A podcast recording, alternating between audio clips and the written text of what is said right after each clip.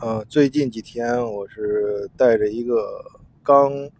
呃，入职啊，这边刚招的一个小兄弟啊，小帅哥，然后一块儿出差，然后在不同的国家之间奔波，这样有很多时间在路上啊，就顺便给这个刚入职的小兄弟补补课啊，讲讲这个我们的产品呢，还有背后的一些知识啊，尤其是一些涉及到一些比较基础性的概念，可能。呃，需要一些比较专业和大块的时间，哎，正好这就有机会了。但是说来说去呢，哎，发现这个小兄弟啊，就是最感兴趣的，呃，并不是这个产品什么的，还是这我穿插其中偶尔提到的一些呃生意上的经历啊，一些一些小故事，就是一些做生意的呃。一些呃，确切说是一些，其实其实就是一些发财的一些机会，就是 我我目睹的，哎，就是行业里面，比如说我们在做这个事情，哎，看到呃邻居的公司在做什么，哎，突然挣了钱，啊，当然很多也我也我发现这个时候也也要打一下预防针嘛，也不能把这个刚入职的这个 小兄弟给带偏了，然后告警告他这个。都会都这些人呢发完财，过几年可能发现那是个坑啊，所以呢，呃，但是不管怎么说，我发现，呃，就是在包括跟咱们很多听友交流的时候啊，和尤其是很多年轻人交流，大家比较关心的还是呃，呃，过去经历的这些发财机会。总之看下来啊，嗯，就是。呃，发财机会都是在这个经济的循环当中，哎，起起伏伏的循环当中，呃，总会遇到机会，害怕错过那个机会。就像，呃，前前面一段时间，我记得，尤其是去年啊，跟大伙聊的时候，很多朋友在讨论这个买房子究竟买该不该买，呃，害怕买在山头上啊，或者是买在山腰上，是上升那个，是往上爬那个腰，还是往下，往下降那个腰啊？呃，最最好是能抄底嘛，买在谷底。包括咱们听有好多是投资的，也想投资资产的时候，在哪个时间段？那这个时候就看过，在整个经济资产这个周期，当中，你在哪个位置？啊，那能不能从过去的这个发展周期里面总结出来，来看一看，找到其中的规律呢？哎，你别说这个事情，我想大家可能在很多文章里面都看到过。我觉得最有名的可能提到过一个康波，哎，这个这个康波呢，就是就这个波，它是大约就是每十年来一次，哎，有好多人说现在，哎，你看又又快又又差不多十年了啊，可能又要跌到底了，然后又开始该该该买的就买了，然后又就会再回升，哎，等等的，反正这类似这样的话，呃呃，大家并不陌生。哎，那个，呃，我相信我这个小兄弟，那他观察这个，就包括周围的其他朋友观察，这就是比较留意这些事情，可能也就是想想出于这样一个呃逻辑和想法吧。啊，然后我这正巧呢，我在呃翻这些事情的时候，这两天刚看到，呃，这个自媒体上有一篇有一个图，我不知道咱听友有没有看到，就是呃，就是一个人。他他是一个一一一一个好像是英国还是美国人，他在一八七五年画的一张图，呃，一个周期图总结出来的，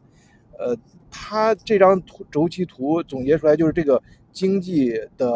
呃周期这样一个，注意啊，是一个周期，它并它这张图就是跟其他的呃不太跟其他的跟那个。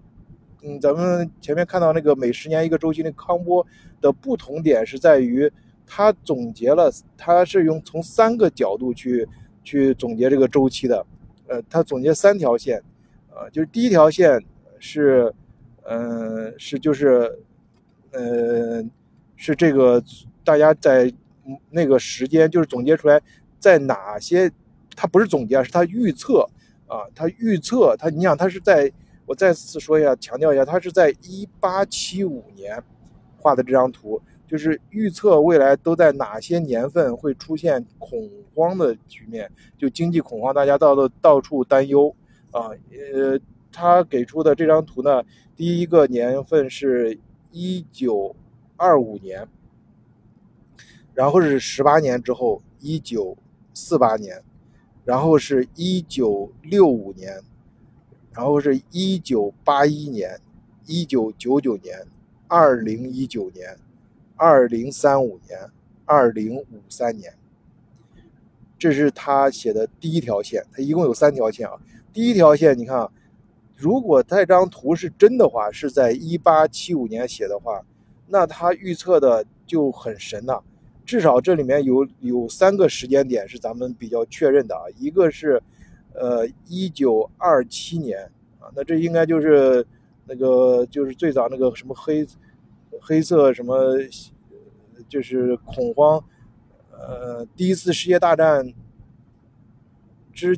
第一次世界大战之后和第二次世界大战中间，就是整个经就是就是西方这个呃股市市场出现第一次崩盘。呃，第一次这个经济大萧条的时候，那那几年吧，然后一九三零年之后，就是导致就欧洲这边就导致希特勒的上台，然后那个美国那边就是慢慢出现摩斯罗斯福新政什么这些，就是国呃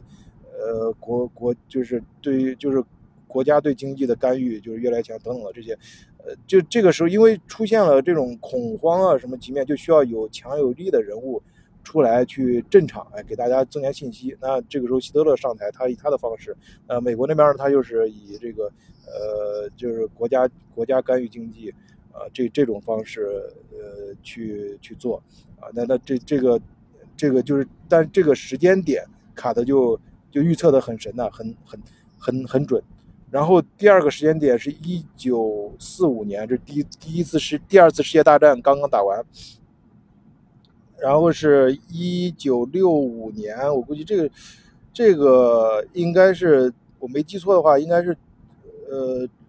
中东那边中东战争还石石石油危机前前后后吧。然后一九八一年，那应该是美国那边对于美国那边来说是，欧欧洲就是日本的汽车，呃，市场开始开始吞噬美国市场进来的时候。然后，呃，关键下一个时间点就非常准，就一九九九年，就是那个互联那个互联网泡沫，呃，崩溃那一年啊。这这一年就是，就是大家，呃，经历过，就是我像我这年龄经历过这个时间点的人，肯定都很清楚啊。呃，包括往前推几年，呃，亚洲金融危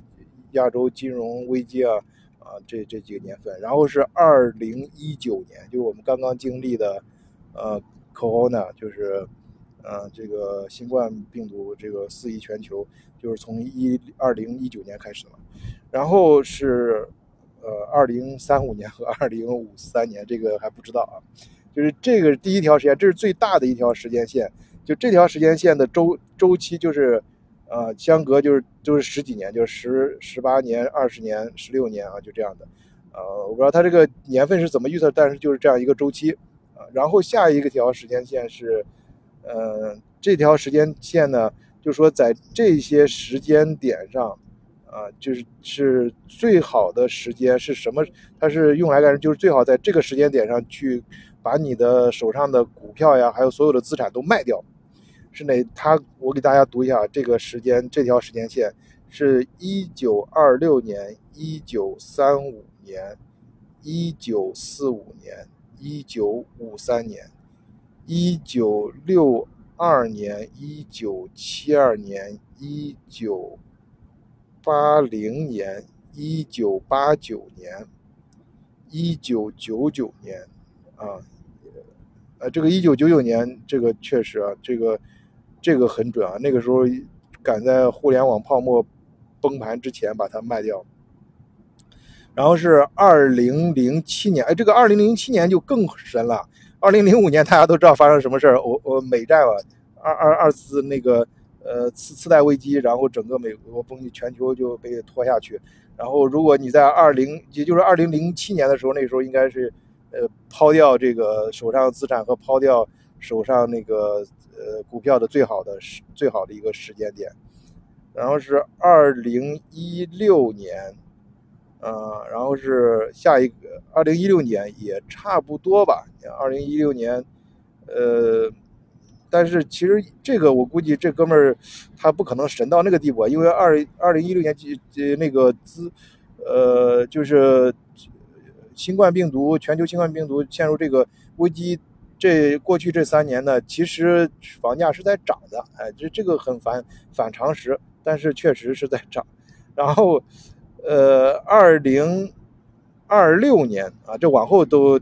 就就我们只能就拭目以待了。二零三四年、二零四三年、二零五三年啊，这是第二条时间线。然后第三条时间线，在第三条时间线，它就预测这个年份的，啊，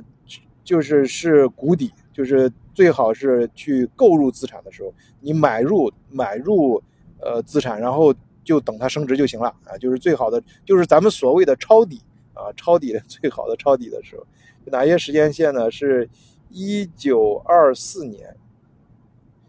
一九二四年琢磨琢磨，好像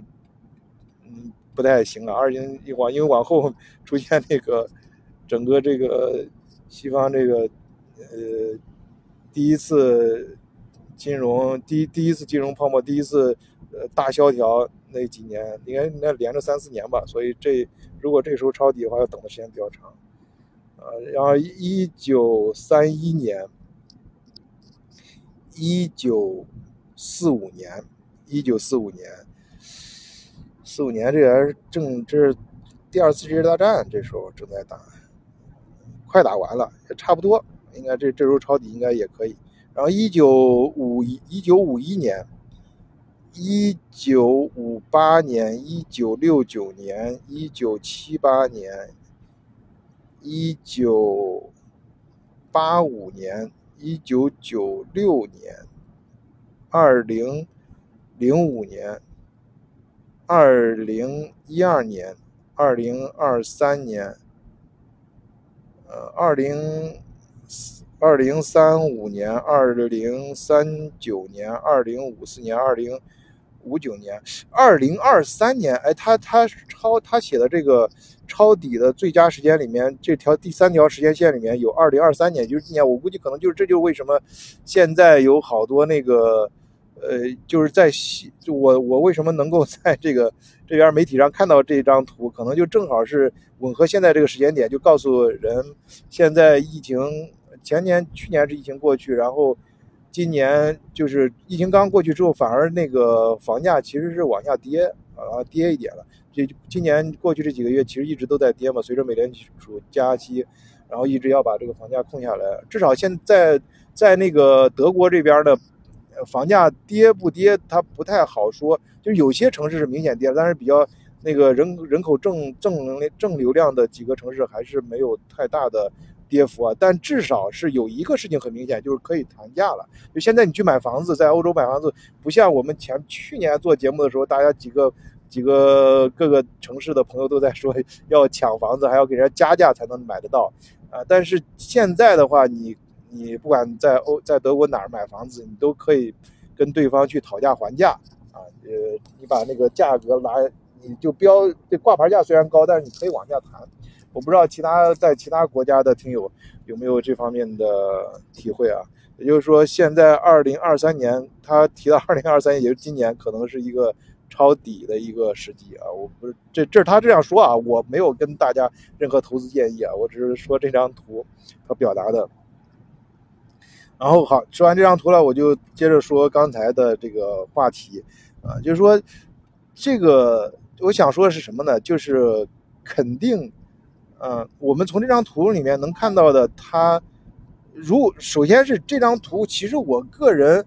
是表示怀疑的。虽然它这张图画的就是黄色的底儿啊什么的，就看上去好像很老的这张，但实际上我感觉像是 P P S P 出来的，因为我我我觉得我一它虽然它不是那么的准确，但是它有几个时间点惊人的准确，就是作为一个一八。七五年画出来的一张预测周期图，能够画到这么准确的话，我觉得那就是一个神话，啊，所以我而且他我看我查了一下，好像国内有些网站也也有一些媒体把这张图给给铺出来，但是很快好像被文章有些文章被删了，因为我看这张图他画的，他给的这张图不是一个什么照片，就是那个时候那个人画的，因为一八七五年没有什么。电脑这不可能是电脑上做的图，他肯定原图应该是一张画在一张纸上，而且这样的一张纸保存到现在应该是皱皱巴巴的，所以应该是会有一张照片，计算是扫描也能看出来是皱皱巴巴的。但是他给的这个感觉是人为把它做的这个颜色像是很古老的，然后上面的字还非常的清晰，而且是现代的一些字体。所以我当然虽然后面还有一个右边还有个签名，啊，就是那个那个人的名字叫我看，哎，这怎样写的？叫前面叫什么？然后后面是班纳。啊，本纳对本，然后是本纳预测啊，就是有人给他已经命名了。本纳上面签的是一八七五年啊，所以我觉得这就就是有点那个掩耳盗铃的意思，就是就是就是做做秀做的有点就是做旧做的有点太明显，就用电，而且一看我一看就感觉是用电脑做做做旧做出来的啊。啊，这个所以说，我觉得这张就这张图来说，有可能。我个人是对它的真实性表示怀疑的，但是它里面的，因为它里面几个时间点预测太准了，然后但嗯，但是就是它里面的反馈的这个道理，包括我前面提到的康波，就是这个是真实存在的，确实，呃，我们现实中经济发展有有它固定的一个，有它相对来说比较呃相对来说比较稳定的一个周期。呃，可能大致每十年一次啊，或者七八年一次，或者更短的时间，啊，这这张图呢，它更引引入一个，它就做的更细，就是分成三个周，三条时间线的周期，啊，不是光预测那个每十年几，它里面它其实小的周期是每每几年，每五年、六年，它七年有八年、九年，还有十几年都有，它不同的这个预测就是。周期是真实存在的，啊，我们而且根据这个周期，确实你是可以赚到钱的，但是也可以赔钱，所以呃，我觉得是这样，就是呃，我的我跟这个小兄弟反复今天早上吃饭还在叮嘱，就是说，呃，我们那个呃，如果是回头看的话，你可能。你你有没有抓住哪次挣钱机会？我觉得不是，相比来说不是最重要的，更重要的是，你不要，你不你你你你别你别掉到哪个坑里，就是你陷入哪个周期的赔钱的那几个事儿，啊，比你抓住一个挣钱机会可能更重要。就是你你你注意的点啊，因为你你你可以，因为由于周期的存在，所以每个时间段。应该都有你挣钱的事儿和挣钱的机会，啊，你我们远的不说，就过去这十年，啊，你像十几年、十几年前，就中国人这边刚富起来的时候，这做海外华人，你你做导导游，嗯，做那个代购，啊，这这这这都是连在一块儿的，都那一年在比较热门的城市，一年挣个一一一一套房是没问题的，啊，然后往后面你紧跟着。呃，中国的这几个大的企业，像阿里巴巴、京东什么，他们出海，包括中国的外贸一些企业出海，海外电商出来之后，配套的你做在海外做海外仓啊，那也能挣大钱啊。呃，现在就很惨，现在卷得很厉害，不太呃不太好做。然后再再紧着海外仓过去那波，然后后面还是虚拟货币，像你买比特币，还有随着一些新新能源的一些呃，比如说特斯拉什么这些这些新的产品，他们的股票。啊，然后是，呃，再近的话，像疫情期间的话，物流啊，就也是正也是暴利行业，啊，因为在物流这过去物流这几年的时候，中国往外发货，那货仓是一一一箱难求啊，就集装箱那个箱一箱难求，你订一个箱很难订到，而且非常贵，价格直接翻了四五倍，啊，至少是四五倍啊，有的甚至十倍，就是以前是，比如说我记得以前一个集装箱从国内到德国就是一一万多。一万多人民币啊，那到到疫情那几年，直接就是一万多欧元啊，一万一万，就直接就翻了一个汇率啊。这你像呃等等吧，像现总之每一个时间它都有，就是你你当你回头看你可能错过一些发财机会的时候呢，你不要着急，因为周期这个事实这个规律是存在的。哎，你再抓住下一个周期，等你吃吃透了你所在的行业，你吃透。你经过长期的观察，你更了解你的认知范围更，嗯，更踏实的时候，你再去去抓下一个周期挣钱机会就可以了。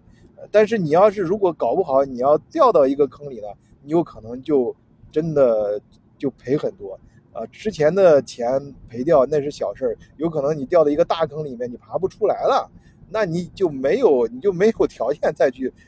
挣以后的钱了，就没有机会再去抓住以后的这个挣钱的周期了。也就是最后，嗯，说什么呢？跟大家就一或者是。我突然想起来，那个泰戈尔说过，那个《飞鸟集》里面说过一句话嘛，就是，呃，你，呃，当你错过，呃，这个，这个晚霞，呃，落日的时候，不要流泪，啊，不然你将会错过灿烂的群星，啊，我，你，你，当你。你当你为这个这个绚丽的非常美丽的这个落日的壮观的情景流泪的时候，感觉呀，我错过这个发财机会了。你说这时候再擦眼泪呢，你就你就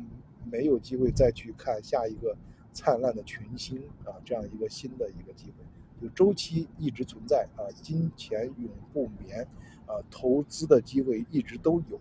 关键是你要保护自己的这双眼睛。呃，能够寻找到机会的眼睛，啊，还有你自己这个投资的能力，啊，留咱们再说的直白点，留得青山在，不怕没柴烧。哎，希望大家能够长期听咱们德国视角的节目，加入德国视角的听友群，跟世界各地的小伙伴呢交流一些本地真实的信息，哎，踏踏实实的挣钱，呃，安安稳稳的，哎，呃，生活。好，今天就跟大伙聊到这儿，啊，谢谢大伙收听，啊，这这最后呢也表示一下道抱歉啊，因为最近这几期节目确实是，呃，更新的比较慢，因为最近确实是晚队太忙了，啊，没没，但是我想办法，但是不管怎么说，我还是觉得，呃，跟大家就是确实是，呃，看到什么有感觉的事情，啊，或者是我认为重要的事情。呃，有必要说的事情跟大家说，有些事情呢，可能觉得有必要很重要，也想说，但是平台的原因咱说不了，那就在咱们群里面聊吧。最后还是希望大家能够加入德国视角的听友群，在群里面可以更多的交流和讨论。好，谢谢大家收听，再见。